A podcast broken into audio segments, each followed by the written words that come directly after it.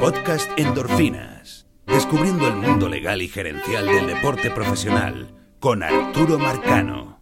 Bienvenidos a un nuevo capítulo, dosis, episodio de Endorfinas. El primer, la primera dosis del 2022 y les deseo todo lo mejor en este año, que, que se den todos sus proyectos y planes y que sea un año excelente en todo sentido. Y también vale la pena aprovechar para comenzar el año poniéndose al día en, algunos temas que quizás siempre uno quiere, ha querido estudiar, por ejemplo, temas de filosofía, de economía, de derecho, aprender un nuevo idioma. Eh, si le interesa correr, eh, también leer sobre, sobre cuáles serían las mejores estrategias de entrenamiento y todo eso lo puede hacer a través de Audible. Y si se mete en audibletrial.com slash endorfinas, puede agarrar un libro, un audiobook gratis. Y luego si se quiere suscribir al, al, plan de Audible, perfecto. es el que yo tengo y la verdad que le saco mucho provecho. Así que no es malo empezar el año explorando nuevas cosas, consumiendo contenido. Eh, uno tiene que ser un eterno estudiante, en, siempre, en lo que haga. Y aun cuando uno crea que domina cierto tema, eso es mentira. Uno siempre puede aprender y siempre puede perfeccionar lo que, lo que uno cree saber. Y una vía de, hacer eso es consumiendo contenido. Y Audible te da esa oportunidad de consumir contenidos. Y repito, una, una forma fácil de hacerlo, lo, se, hace trotando, en carro, esperando un vuelo o lo que sea. No, no, realmente consumir un libro, un audiobook, eh, se lleva, se puede llevar poco tiempo en comparación con, con, lo que puede ser un libro normal y corriente. Así que aprovechen esta oportunidad, repito, audibletrial.com slash endorfinas para que se lleve su libro gratis sobre el tema que usted quiera. Cójalo allí del, catálogo de Audible y luego, repito, si se quiere suscribir al, plan, perfecto. Y si no, se, se, quedará con su libro, su audiobook, eh, por un año. Así que con eso empezamos el 2022. Y el tema de, del podcast, de las dosis de hoy, se trata sobre la nueva propuesta de MLB. Ya se está rumorando que MLB va a enviar una nueva propuesta posiblemente en las próximas dos semanas. Y se confirma algo que ya hemos dicho varias veces y que otros analistas también han comentado, de que no ha habido realmente ningún tipo de negociación seria desde que comenzó el lockout o el cierre patronal básicamente desde el primero de diciembre las partes no se han reunido y si se han reunido han sido para, para ver temas no importantes, no, no, no, los temas fundamentales de la, negociación del, del, nuevo convenio laboral. Entonces se espera, repito, que en las próximas dos semanas MLB envíe una propuesta al sindicato y es allí donde yo digo que va a empezar la verdadera negociación. ¿Y por qué lo digo? Y primero, antes de eso, vamos, porque realmente la, intención del podcast y por qué lo estoy grabando es porque también es como una, esto siempre ha sido una forma de desahogo, ¿no? Y ya he, estado leyendo a Pazán, he estado leyendo a Trellich, hay un artículo de Pazán donde cita una persona y la cita algo así como no sabemos qué carrizo estamos haciendo, y supuestamente una persona de la industria. Y y también he leído sobre Drelich, que no ha habido ningún tipo de, de, reuniones ni de realmente ni conversaciones sobre los temas importantes. Eso, eso ya lo repetimos. Ahora, es, es lógico. O sea, no, no es lógico. Quien piense que MLB no sabe lo que está haciendo está totalmente equivocado. vamos a empezar por allí. La MLB y la oficina del comisionado y Rod Manfred está, se viene preparando para este momento desde hace años.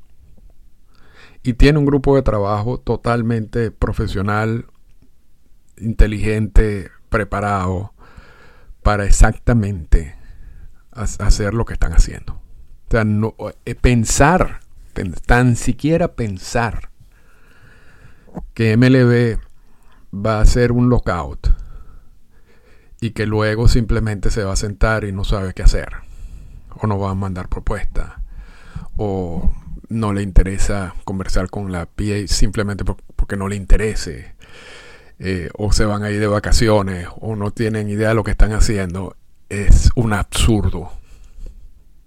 es un absurdo. O sea, eso no es así. Todo lo que está pasando, y si hay algo que uno, si hay algo que yo he aprendido de la manera como se comporta una entidad como MLB, como un ente como MLB, es que siempre, sobre todo en años recientes, se puede decir que MLB ha pasado por varias etapas. Y, cuando yo hablo de MLB, hablo más que todo de la oficina del comisionado.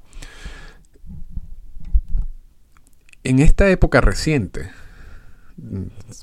seguramente desde Bob para acá, pero se puede incluir algunos antes. Todo está planificado. Todo lo que uno cree que, no tiene lógica, para ellos tiene una lógica. Quizás uno no esté de acuerdo. Quizás a uno le parezca que no está bien. Pero es lógico pensar que ellos lo están haciendo porque tienen una finalidad de hacerlo de esa manera. A veces se equivocan. Yo creo que la investigación de los Astros de Houston fue un error. O sea, fue un error la manera como se investigó y fue un error la manera como luego eh, se manejó la explicación de la investigación. O sea, yo, yo pienso que, y lo he dicho en este podcast, que allí el comisionado cometió un error. La manera como se empezó a negociar la temporada del COVID fue un error de MLB y del comisionado. Yo creo que se confiaron que el sindicato o pensaban que el sindicato no, estaba tan fuerte y que era un buen momento para destruir un principio básico, fundamental que, de, la MLBPA, ¿no? en sí, que son los contratos garantizados. Y eso no ocurrió y le salió mal. Pero de que había una intención, la, había.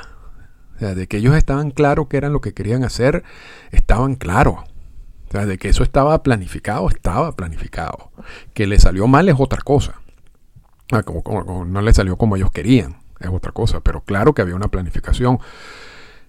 Y, no y por lo menos en, la temporada del COVID no le salió bien porque, porque el sindicato mostró otra cara en, eso, en ese momento. Una cara que ellos no estaban esperando. O sea, no estaba dentro de lo que ellos esperaban que iba a suceder. ¿Ok? Ahora, en estos momentos luego que hacen el lockout del cierre patronal,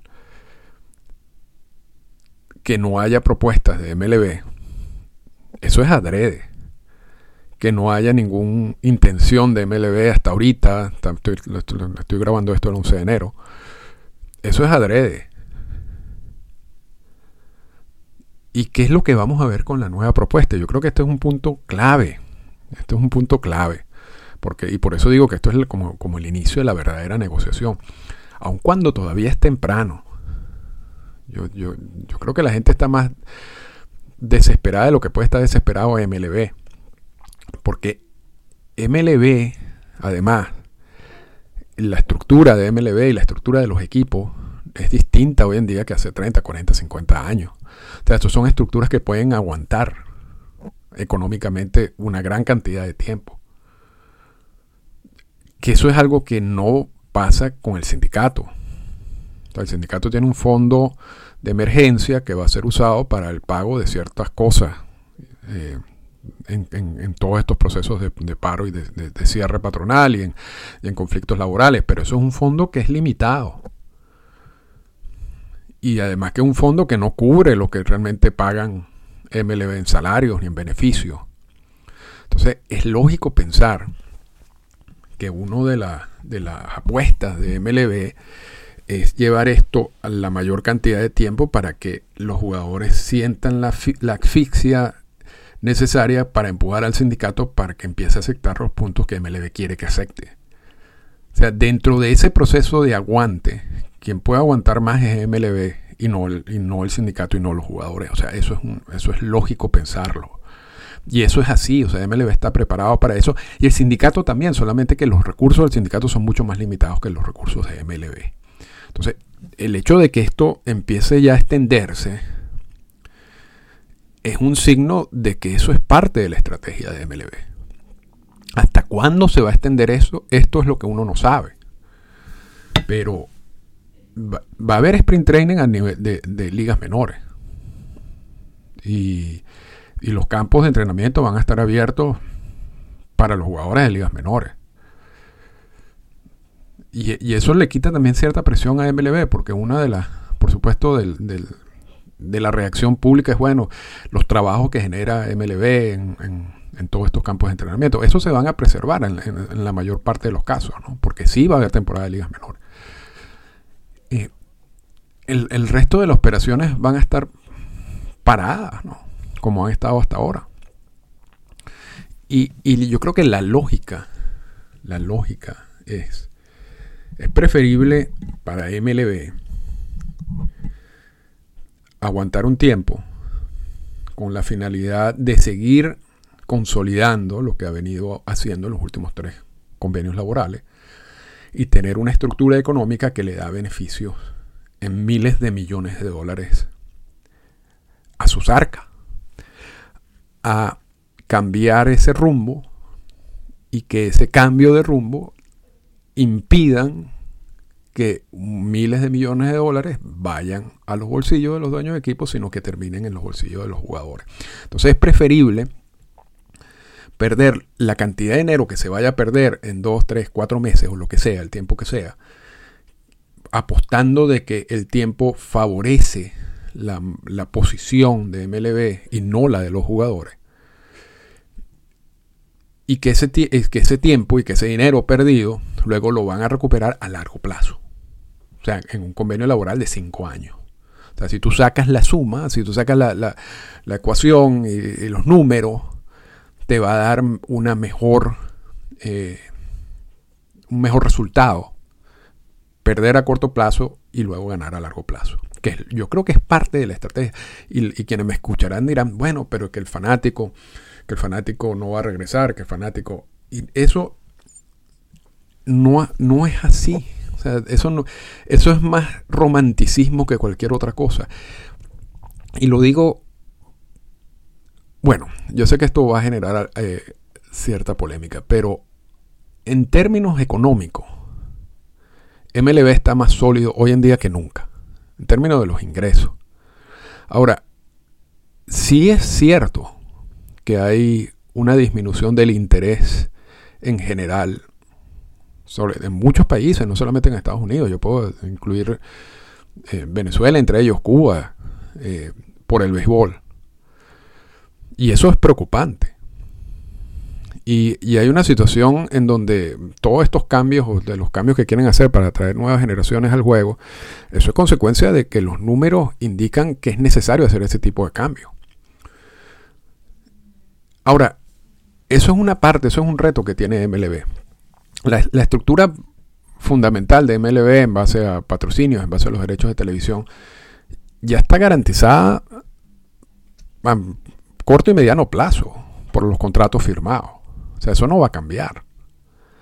Y luego una vez, independientemente del tiempo que se tarde en esto en resolver, una vez que empiecen las temporadas y una vez que empiece los equipos a, jugar, la gente se olvida rápido de todo eso. Y pasó en la temporada del COVID.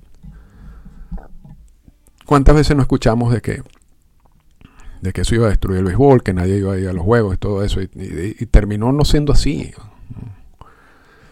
Es verdad que después de la, de la crisis del 94 y 95 hubo un tiempo donde los fanáticos se tardaron en regresar a los estadios. Eso es cierto, eso es cierto y, lo hemos dicho varias veces aquí, esa huelga del 94-95 eh, fue la última de varias, de varios, un proceso largo de, de conflictos laborales. Yo creo que la gente se cansó, pero no, no fue tanto por esa, esa huelga en particular, que fue muy conflictiva y que trajo y, tuvo muchos problemas. Era por la acumulación de procesos parecidos antes del 94-95. Hoy en día nosotros no estamos en esta situación. De hecho, MLB es la liga que menos ha tenido conflictos laborales en el 94-95 en comparación con todas. Todas han tenido conflictos laborales. Todas, todas. Y, paro. 94, la NFL, la NHL y la NBA. MLB es la única liga que había tenido una paz laboral amplia desde el 94-95 para acá. Y eso no quiere decir que no vaya a haber una reacción negativa del fanático. Seguramente la habrá. Seguramente la habrá. Pero cuando se firme el convenio laboral, que se va a tener que firmar, a juro, no sé cuándo, pero se va a tener que firmar. Esos son convenios laborales de 5 años, de 6 años. Y en, en ese tiempo, y con toda la maquinaria de MLB, vamos a ver, lo digo ahorita, 11 de enero del 2022, poco impacto negativo de este proceso en lo que es el interés del fanático en comparación como ha sido el interés del fanático en los últimos 5 o 10 años. ¿no? Y después el reto es cómo aumentar el interés del fanático de aquí en adelante. No del fanático que ya está, que ya ama el juego y que ya es parte de esto, sino los que todavía son fanáticos casuales, como se llaman los que ven un juego de vez en cuando, los que van al estadio de vez en cuando. Ese, ese es el fanático que MLB quiere convertir en un fanático a tiempo completo. Y eso es un reto, es un reto tanto de la MLB como del sindicato. A largo plazo, pero ha sido ese, ese mismo ha sido el reto de MLB y el sindicato en los últimos 5 o 10 años. Eso va a seguir así. Ahora, que alguien, repito, independientemente de cuánto se tarde esto, vaya a decir, yo no voy a ver más los juegos por el conflicto laboral, yo creo que eso es eso no va a pasar. O sea, y si pasa, pasa a, nivel, a niveles ínfimos. Porque eso no ha pasado nunca en ninguna liga. Y si ha pasado, ha sido cuestiones muy temporales. O sea, una temporada, al siguiente se empieza a regresar y luego en dos, dos años vuelves a los niveles normales. Entonces, yo creo que es medio exagerado pensar que un conflicto laboral que se extienda va a afectar el fanatismo de la gente. Yo creo que va a generar una, reacción negativa, sí. Siempre la ha generado. Va a generar eh, mucha gente que va a decir lo que sea contra Manfred, contra el oficial comisionado, contra Tony Clark. Sí, siempre ha pasado. Eh, va, a generar artículos donde dice que la integridad de la liga y de todo eso, que va a estar en juego, que la gente no va a regresar. Sí, eso siempre ha pasado. Pero al final, a los dos años, luego de firmado el convenio laboral, podemos analizar si, realmente eso sucedió o no. Y la, y la, la prueba, o sea, las evidencias indican que eso nunca ha sucedido. De hecho, después de la 94, la temporada 94-95, y que tuvo un efecto negativo a corto plazo en ese momento, en, en la temporada 96, en la temporada 97, MLB creció económicamente a niveles nunca vistos. Nunca vistos. Entonces, el pequeño impacto negativo que tuvo luego desapareció. Y todo creció. Entonces, yo creo que... O sea, y esto es para prepararse por si esto se extiende. ¿ok? Porque seguramente vamos a leer ese tipo de comentarios constantemente en los medios. Estamos destruyendo el juego. Estamos destruyendo la relación con el fanático. Y realmente eso es parte de un diálogo y parte de algo que es normal en todo eso, pero no va, eso realmente no es lo que va a pasar. Y MLB, yo estoy seguro que está sumamente claro en ese punto. Aquí la, MLB no está apurado. MLB lo que quiere hacer es firmar un convenio laboral que, repito, mantenga el control que ellos tienen durante los últimos convenios laborales. ¿Cuánto tiempo se tardará para, se tardará para que el sindicato termine aceptando los términos de MLB? No sé. Pero si MLB tiene que esperar, esperará. Aquí quien tiene más apuro es el sindicato. cuando empiecen a perder los cheques de los jugadores, cuando se empiece a, terminar el, fondo de emergencia, todo eso va a generar presión interna. Y, y, la apuesta de MLB es que en ese momento entonces el sindicato baje la guardia. Ojalá que eso no sea así. O sea, pero es lógico pensar de que eso va a pasar. O sea, de que la espera, o sea, de que MLB está apostando a la espera.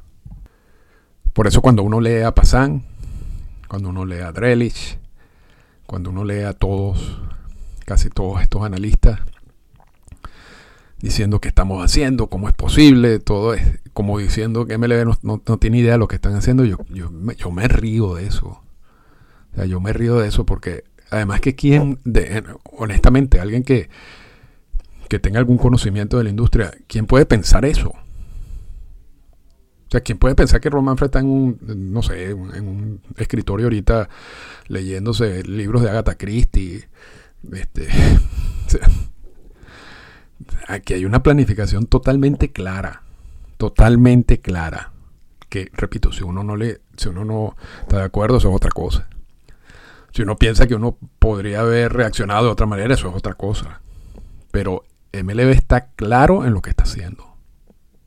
Y quien está contra la pared o caso es el sindicato. No ahora. No ahora.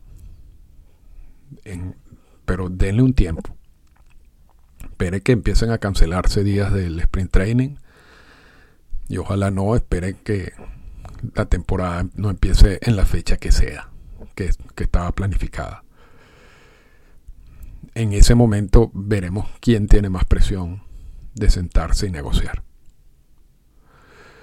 Por los momentos, por los momentos, según los medios y según la, gente que filtra este tipo de información, que recibe esta información de MLB, en dos semanas vamos a tener una nueva propuesta de MLB. Y aquí lo importante es lo siguiente. ¿Qué, vamos, qué, será esa nueva propuesta? Vamos, vamos a jugar un poquito de... Vamos a hacer un poquito de ejercicio de, de imaginación. ¿Ok? ¿Qué, cómo sería una propuesta nueva de MLB? Ya sabemos, ya sabemos que antes del primero de septiembre, el primero de diciembre, perdón, MLB había mandado una propuesta al sindicato que el sindicato no le gustó, en donde básicamente MLB mantiene el mismo sistema económico. Y el sindicato, antes del primero de diciembre, le había mandado una, su propuesta a MLB que a MLB no le gustó, que donde cambiaba todo el sistema económico. Y allí ese es el punto donde estamos. Después de eso no ha habido ningún tipo de avance. De hecho, las reuniones previas al, al vencimiento del convenio laboral creo que duró siete minutos, la última reunión donde básicamente no, ustedes no están de acuerdo, nosotros no estamos de acuerdo con lo que ustedes mandaron, ustedes no están de acuerdo con lo que nosotros mandamos, ¿para qué nos estamos sentando aquí a reunirlo? Aquí. Y ahí se acabó la reunión y se fueron. Y luego viene el cierre patronal. Entonces, supuestamente viene una nueva propuesta de MLB. y repito, vamos a hacer el ejercicio de imaginación. ¿Qué incluirá esa propuesta de MLB? Y yo les voy a decir lo siguiente. Yo creo que esa propuesta de MLB no va a incluir nada nuevo, pero va a estar eh, definida o va a estar explicada de una manera distinta. O sea, no va a ser, va a ser la misma propuesta explicada de una manera distinta. Puede, ser que incluya elementos y yo no sé si vamos a tener acceso a esa propuesta. Las otras propuestas se manejaron de manera privada. Posiblemente esta propuesta también. Yo no sé hasta qué punto esta privacidad va a continuar. Yo, yo, siento que el sindicato, mientras más se siente contra la pared, más va a filtrar este tipo de información para que la gente sepa. Eso funcionó en la negociación del COVID que las negociaciones hayan sido públicas. Yo creo que eso le dio cierta, cierta fuerza a la posición del sindicato. Ahorita el sindicato aceptó, y eso que el sindicato era el, que, se quejaba de que MLB filtraba la información, como era cierto. Pero al final, como la posición de MLB no era muy lógica, y realmente lo que estaba tratando era presionar para quebrar el sindicato y, todo ese tipo de cosas. Yo creo que eso, esas mismas filtraciones actuaron en contra de MLB y favorecieron el sindicato. En este caso ha habido privacidad en todo el intercambio. Y lo que uno puede pensar es que esa privacidad va a continuar, pero hasta cuándo es lo que uno no sabe. Entonces, no, realmente no sabemos, no vamos a poder, creo yo, analizar la nueva propuesta de MLB o las pero seguramente se va a filtrar algo. Entonces, yo repito, yo pienso que va a ser la misma propuesta explicada de manera distinta. Y, posiblemente incluya nuevos elementos. Nuevos elementos de cálculo, nuevos elementos de, de relación entre el crecimiento de la industria y de repente el Competitive Balance Tax. Eh, nuevos elementos sobre el crecimiento de la industria y el proceso de arbitraje salarial. Pero cada vez que incluyan un elemento que ellos consideren que están cediendo, que están eh, atacando uno de los puntos que quiere el sindicato, paralelamente a eso van a incluir un elemento en donde ellos van a sacarle provecho a algo. O sea, ellos no MLB no va a ceder nada lo que incluya en la nueva propuesta, que supuestamente vaya en beneficio de la, posición del sindicato, también van a incluir algún elemento adicional donde terminen balanceando todo. Y, donde de alguna manera mantengan el mismo sistema que, que tenemos actualmente. No me sorprende, no me sorprendería que la nueva propuesta de MLB no ataque no suba sustancialmente el salario mínimo, no al, quizás altere el proceso de arbitraje salarial, porque que ya ellos hicieron una propuesta donde alteraban, donde modificaban sustancialmente el proceso de, arbitraje salarial y, hacerlo a través de una fórmula. Quizás esa propuesta la manejen de otra manera, pero al final para vender exactamente lo mismo.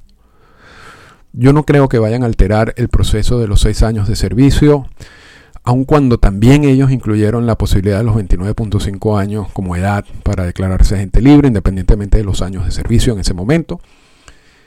Esa es otra propuesta donde ellos quizás le puedan dar una vuelta, pero al final preservando lo que ellos quieren preservar.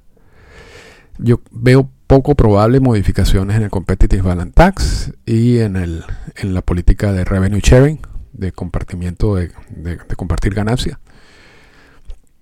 Pero eso no quiere decir que incluyan elementos allí donde cuando tú lo lees, como una primera lectura, tú consideres que hay un cambio sustancial.